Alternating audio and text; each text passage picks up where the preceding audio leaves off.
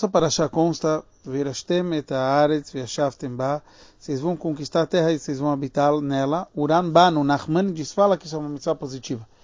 O Rambam não traz isso como uma mitzvah é, positiva, mas ele traz o, o, contrário, quer dizer, como a gente tem que tomar cuidado de não sair da terra de Israel. Não devemos sair da terra de Israel para outras terras, e ele traz que o mesmo ocorre sair da Babilônia para as outras terras também não.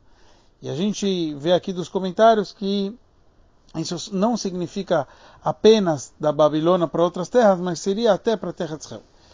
O Rebbe entra uma análise inteira dos psukim, dos versículos, onde o Rama ele aprende tudo isso. Mas aqui o Rebbe começa a falar o motivo disso. O motivo do Rambam é porque ele encontra um versículo sobre os utensílios do Beit HaMikdash que foram levados para a Babilônia, que Hashem falou, eles vão habitar lá e depois eles só vão voltar quando eu vou resgatar o povo de Israel do exílio. Então daqui a gente vê que esse exílio é um exílio que devemos permanecer na Babilônia. Já Urashi, ele traz um outro motivo. O motivo é porque as casas de estudo estavam na Babilônia, por isso a gente não deve abandonar a Babilônia.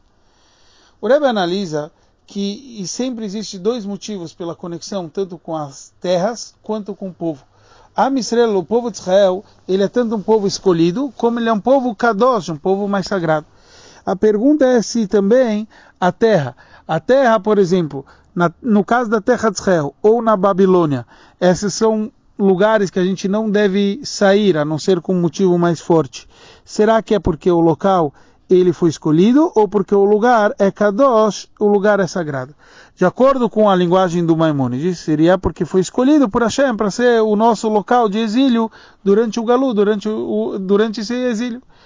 Porém, a gente sabe que existe sim uma conexão aqui com aquela explicação do Rashi, porque as maioria das yeshivot estavam lá, ou seja, o, a Babilônia é um local para a gente permanecer lá no exílio, enquanto tem essa Kedushá, nesse aspecto ele tem esse tipo de santidade.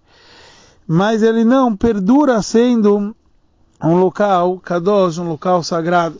Então, ele não é o lugar escolhido para a gente permanecer durante o exílio.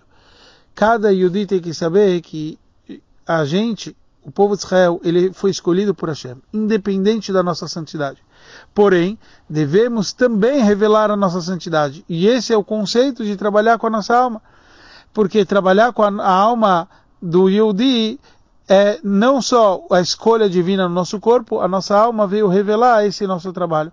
E por isso, Bezrat Hashem, isso vai ser revelado é, com, com a vinda de Mashiach, com Tchiad Metim, com a ressurreição, onde a gente vai voltar a morar na terra de Israel, na terra tão escolhida por Hashem, que seja em breve Bezrat Hashem.